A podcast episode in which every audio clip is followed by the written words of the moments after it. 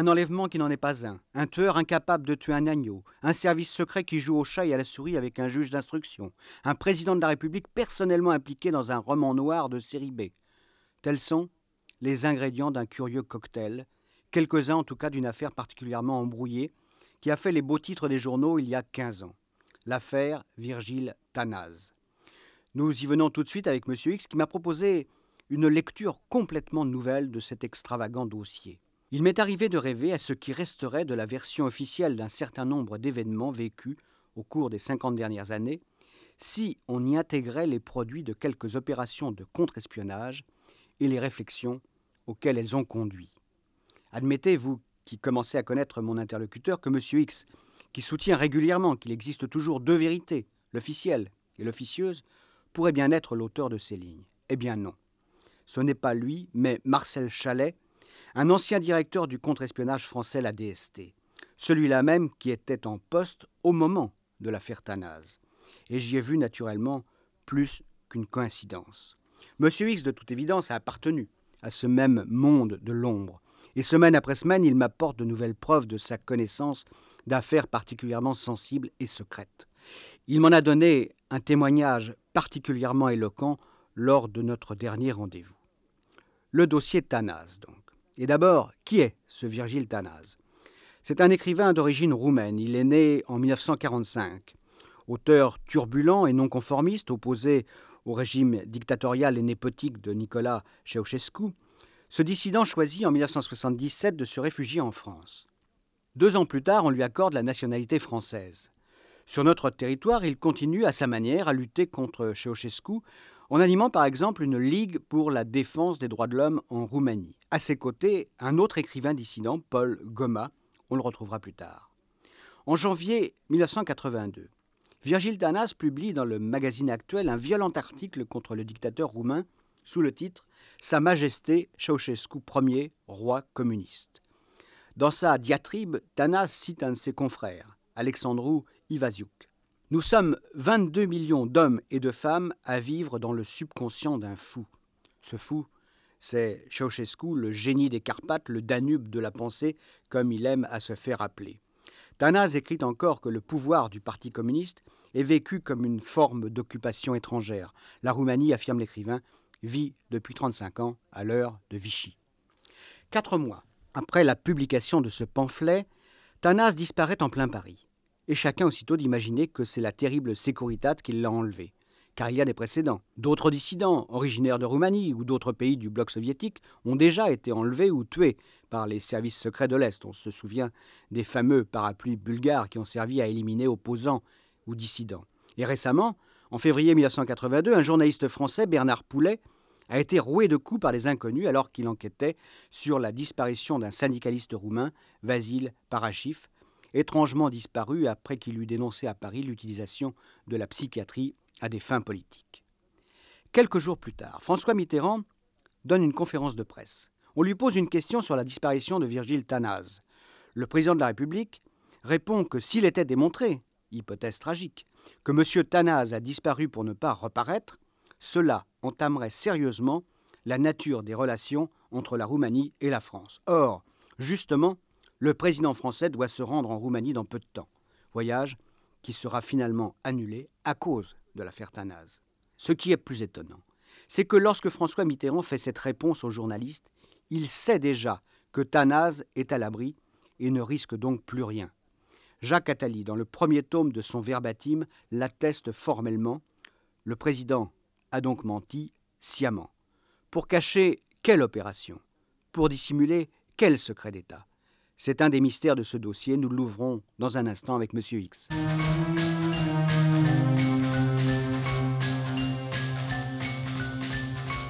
Life is hard, and so am I.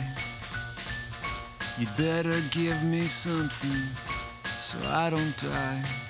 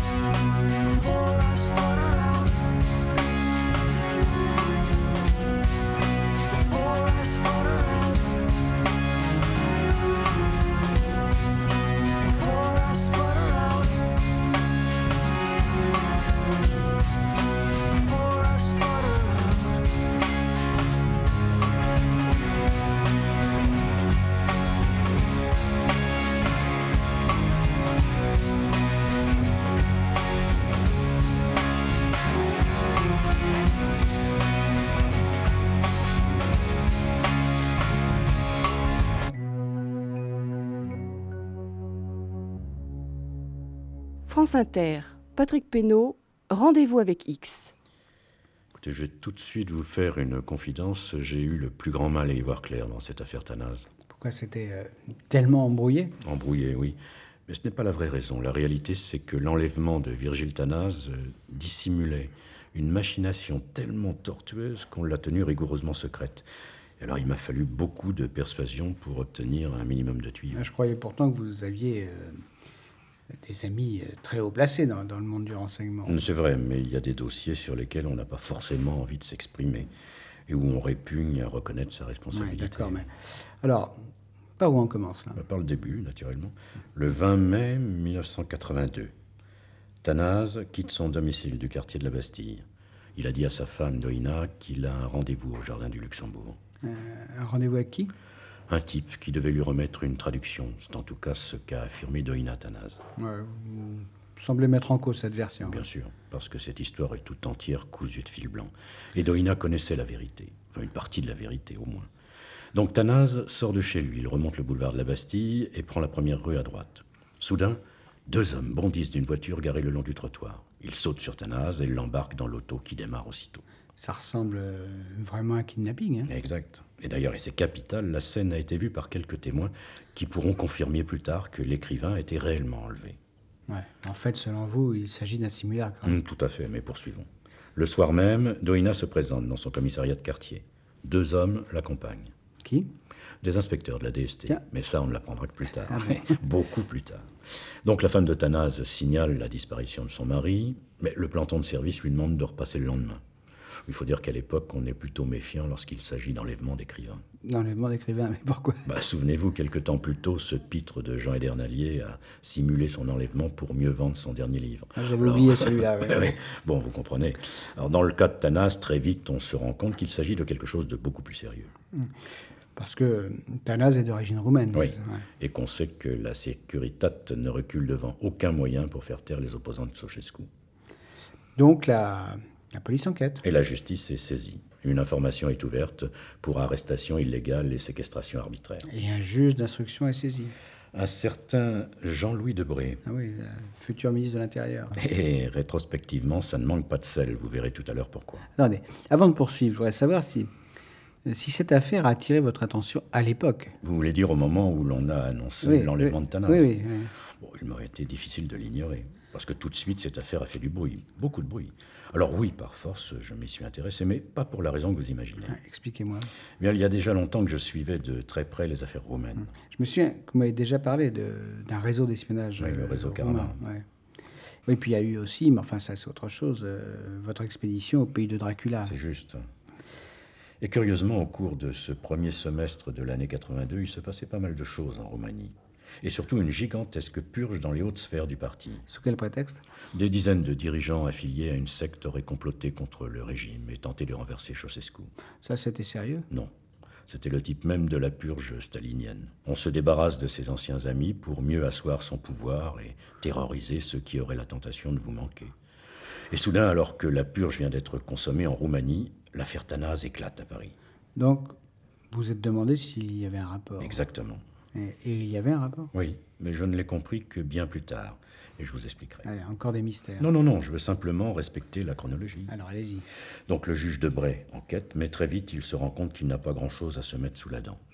À part les témoins de l'enlèvement lui-même, rien. Aucune trace de. Pas de revendication, pas de demande de rançon. Alors il entend longuement Doina Tanaz. Et il demande aussi aux inspecteurs de la brigade criminelle d'en faire autant. Mais pourquoi cet acharnement contre cette pauvre Doina Bah, parce qu'il lui semble qu'il y a quelque chose qui cloche. Une intuition, si vous voulez. Et les policiers ont eux aussi la même impression. mais, mais sans indice particulier. Oui, oui. Alors le domicile de Doina Tanaz est placé sur écoute. Et tout de suite, les enregistrements effectués montrent des anomalies. Et Ce qui veut dire? Eh bien, la ligne de téléphone semble brouillée. Il y a des bruits bizarres, mais c'est tout. Et les jours passent. Mais heureusement, Doina Tanaz va faire une erreur. Et une partie, une petite partie de la vérité va se faire jour.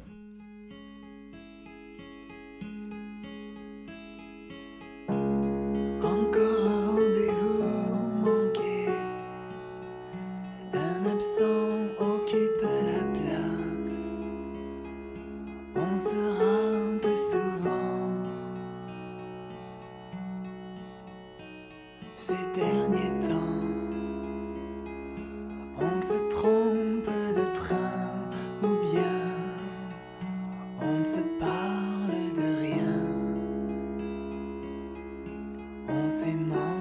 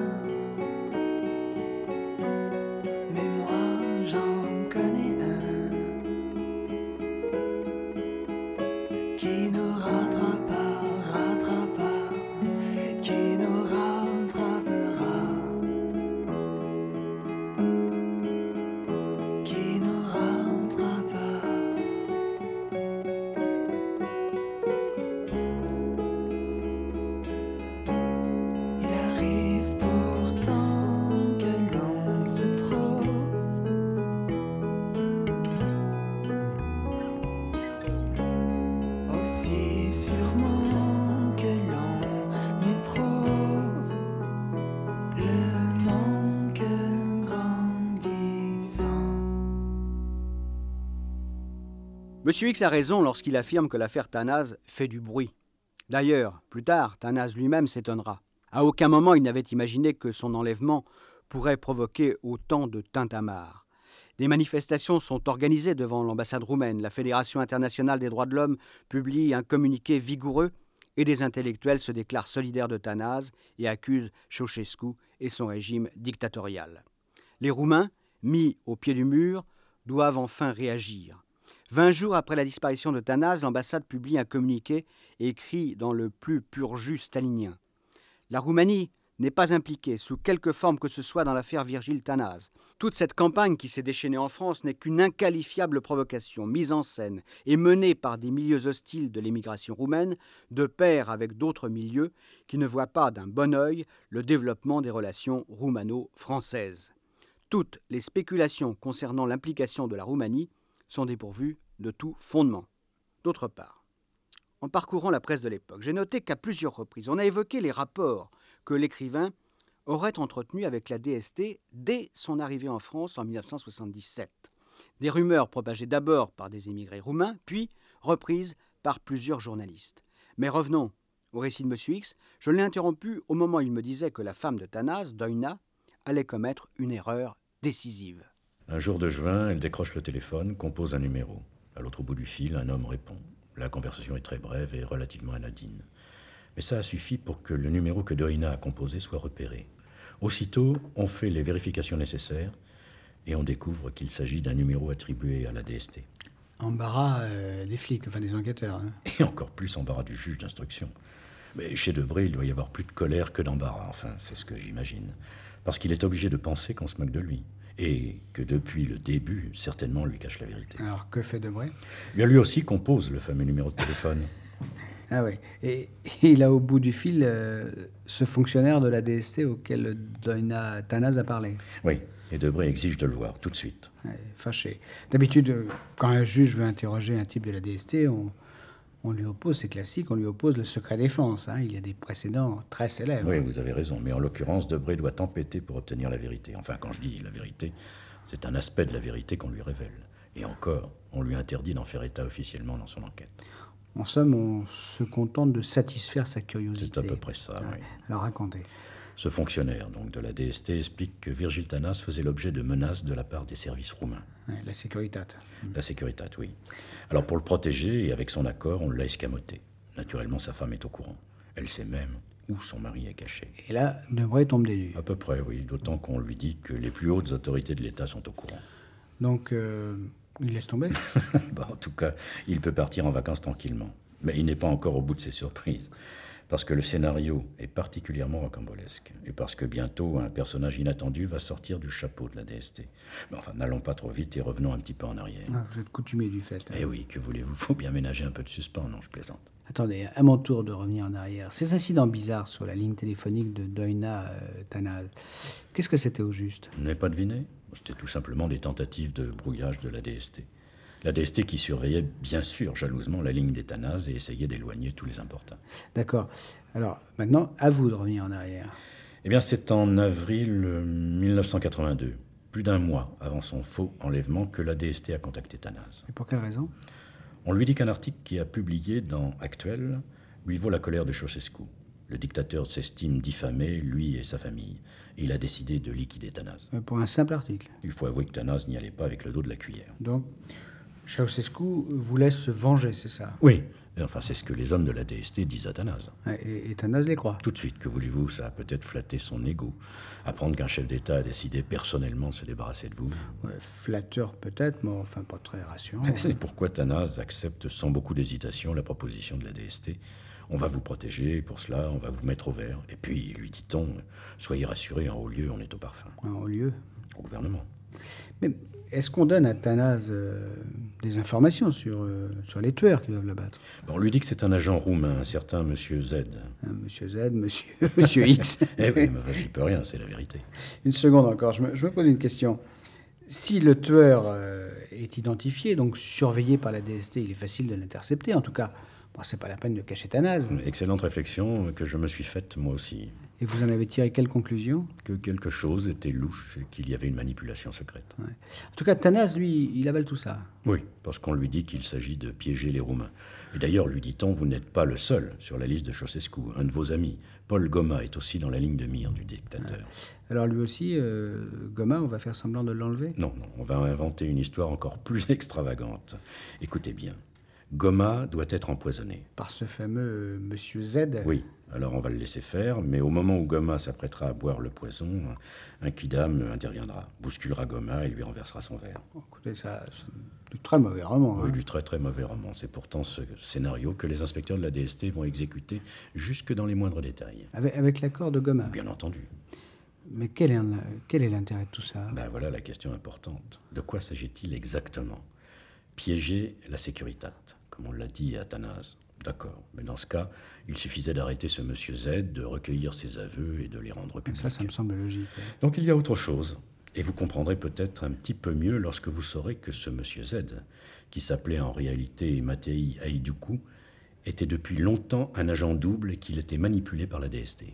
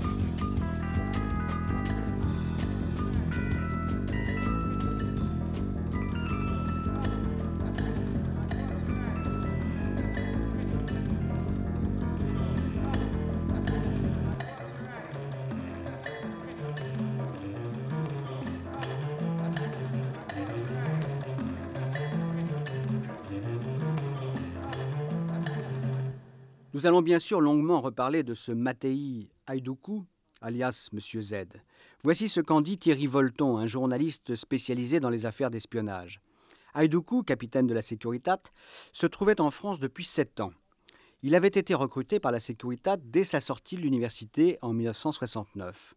Il a alors travaillé dans l'entreprise roumaine Mécano Export-Import tout en suivant les cours d'une école d'espionnage. Là, de son propre aveu, il a tout appris, comment déjouer les filatures, comment fabriquer un appareil photo à micro-point à l'aide d'un simple capuchon de stylo bic, comment utiliser du carbone blanc, etc. Ainsi préparé, Haïdoukou est expédié en France en 1975. La Securitat lui a fabriqué un passé de contestataire, ce qui lui permet de contacter immédiatement les milieux émigrés roumains. Et comme il proclame haut et fort son aversion pour le régime de Ceausescu, l'administration française lui octroie rapidement un statut de réfugié. En même temps, il entre comme agent technico-commercial dans une société de robinetterie industrielle qui travaille pour Roissy, mais aussi pour des centrales nucléaires. Un poste de choix pour un espion. Yaïdoukou, toujours d'après Volton, envoie effectivement des informations de premier plan à sa centrale. Mais en 82, tout change. La Securitat veut faire de son espion un tueur. À la faveur d'un séjour en Roumanie, ses chefs lui donnent l'ordre de se débarrasser de deux opposants, Tanaz et Goma. Toutefois, Haïdoukou renacle. Espionner, d'accord, mais tuer, non. Il ne se sent pas la vocation d'un exécuteur. Pourtant, il feint d'accepter sa mission. Mais aussitôt arrivé en France, il va tout raconter à la DST. La DST qui, pour donner le change à la Securitat, exécute un faux empoisonnement de l'écrivain Paul Goma et organise le pseudo-enlèvement de Tanaz. Cette thèse, qui reprend exactement celle de la DST, figure donc dans le livre de Volton, Le KGB en France, livre paru chez Grasset en 1986. Mais nous avons entendu M. X. D'après lui, Haïdoukou était depuis longtemps un agent double, espion de la sécurité, d'accord, mais aussi collaborateur de la DST. Donc d'après vous, si j'ai bien compris, euh, c'est donc la DST qui est au cœur même de la manipulation. Bien sûr, et je vais vous expliquer pourquoi, car ça explique tout. Mais revenons un instant sur ce monsieur Z, alias Haïdoukou. Soudain, à la fin du mois d'août, il apparaît en pleine lumière. Et il n'est pas seul, car il est entouré de Tanaz et Goma. Ces deux supposés cibles. Oui, oui. Ensemble, ils donnent une conférence de presse dans les locaux du journal actuel. Ah, de plus en plus rocambolesque. Et ils expliquent tout? Enfin, ce qu'ils connaissent, oui. Hmm. Parce qu'ils ne savent qu'une partie de la vérité. Bien sûr. Ce qui veut dire qu'on s'est servi d'eux. Exactement. Et autant vous le dire tout de suite, dans le trio, il y en a un qui m'a paru très curieux. Haïdoukou Oui, oui. Hmm. Pourquoi? Parce que ce type, c'était évident, n'était pas un tueur. Justement, il a, il a refusé d'exécuter le contrat. Sans doute. Enfin, moi aussi, je connaissais bien les types de la Securitat.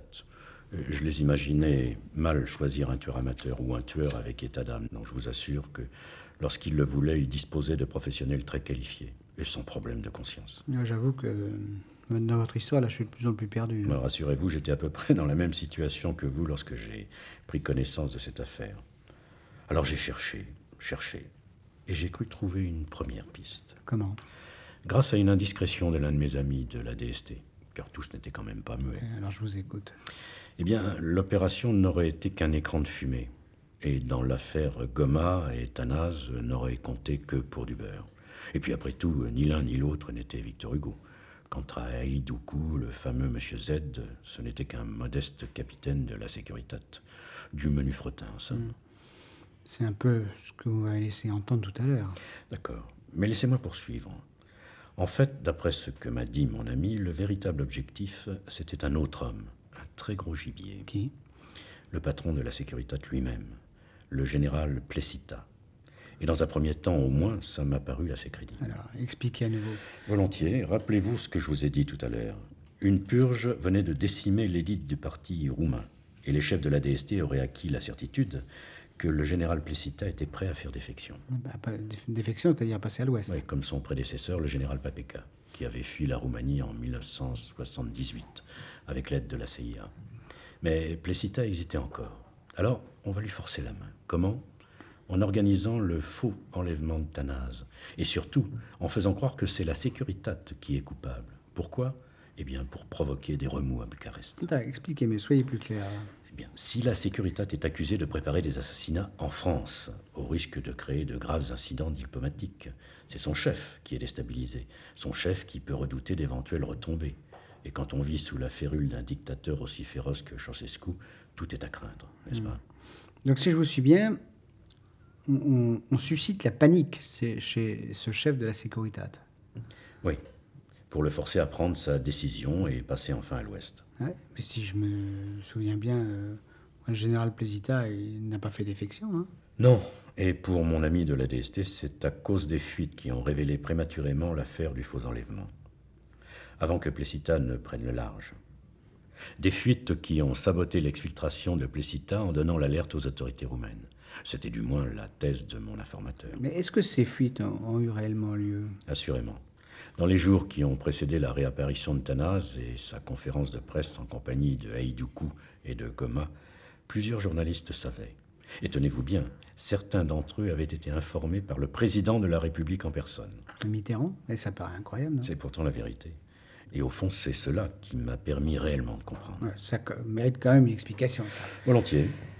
Voyez-vous, quand un service secret prépare une opération aussi importante que la défection du numéro un d'un service adverse, il en informe obligatoirement les plus hautes autorités de l'État. Ouais, C'est-à-dire ministre de l'Intérieur, euh, Premier ministre et éventuellement euh, président de la République. Oui, et vous imaginez ces personnages allant raconter à des journalistes euh, Vous ne connaissez pas la dernière? Voilà ce que la DST prépare. Non, non, c'est complètement invraisemblable. Et pourtant, vous m'avez dit qu'il y avait des fuites, alors. Des fuites sur le faux enlèvement de Virgile Tanaz, oui, mais pas sur autre chose. Et pour une bonne raison, c'est qu'il n'y avait rien d'autre. Cette opération Plessita, c'était du pipeau, de la pure intoxication. Je veux bien l'admettre, mais, mais alors pourquoi tout ça euh Ben, on est en 1982. Bien. Les socialistes sont au pouvoir depuis l'année précédente. Et à la DST, comme au SDEC, on n'emmène pas large. Peur de faire l'objet d'une purge. Tout à fait. Les gens de la DST n'avaient pas bonne réputation à gauche. Et ils avaient sans doute raison de croire que le pouvoir ne leur ferait pas de cadeau. Il ne faut pas oublier qu'avant même l'élection présidentielle, des militants socialistes, et pas n'importe lesquels, avaient réclamé un solide nettoyage de la DST. Ils accusaient en effet le contre-espionnage de se livrer à des opérations de basse police. Et puis bon, avouons-le, à la DST, on n'était pas spécialement de gauche. Ouais. Et Mitterrand n'aimait pas beaucoup euh, la DST non plus. Enfin, il y avait aussi la- l'affaire des plombiers du canard enchaîné. Hein. Et celle de Roger Delpay, le confident de Bocassa qu'on a mis à l'ombre pendant six mois à cause de l'affaire des Ça, diamants. je me souviens. ouais. Ouais, ça. Bon, si ça vous intéresse, un jour, je vous en parlerai plus longuement. Donc, la DST, malgré la réussite de l'opération Farewell, a l'impression, à tort ou à raison, d'être dans la ligne de mire du pouvoir. Ouais.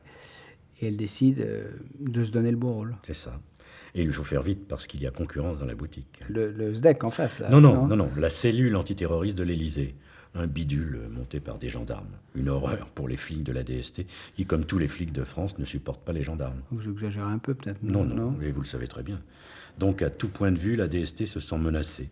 Et elle monte ce magnifique bateau avec l'aide de ce tueur d'opérette, le fameux Monsieur Z, et avec la complicité involontaire de Tanaz et de Goma, afin de pouvoir dire au gouvernement, vous voyez, comme nous sommes efficaces. Ouais, mais attention, tout ça n'est ce n'est qu'une hypothèse. Hein. Ah, vous croyez? Eh bien, réfléchissez à ceci. Tanaz réapparaît fin août au cours de cette rocambolesque conférence de presse dans les locaux d'Actuel. Et deux jours plus tôt, deux jours seulement, l'Élysée a publié un communiqué triomphant annonçant un grand succès de la cellule du colonel Proutot dans la lutte contre le terrorisme international. L'affaire des Irlandais de Vincennes? Oui. La DST ne pouvait pas savoir que c'était une affaire bidon. Et il fallait qu'elle réagisse au plus tôt. Deux jours plus tard, Tanaz réapparaît. Coucou, me voilà. Et si j'ai échappé au tueur de Ceausescu, c'est grâce à la DST. C'est clair maintenant.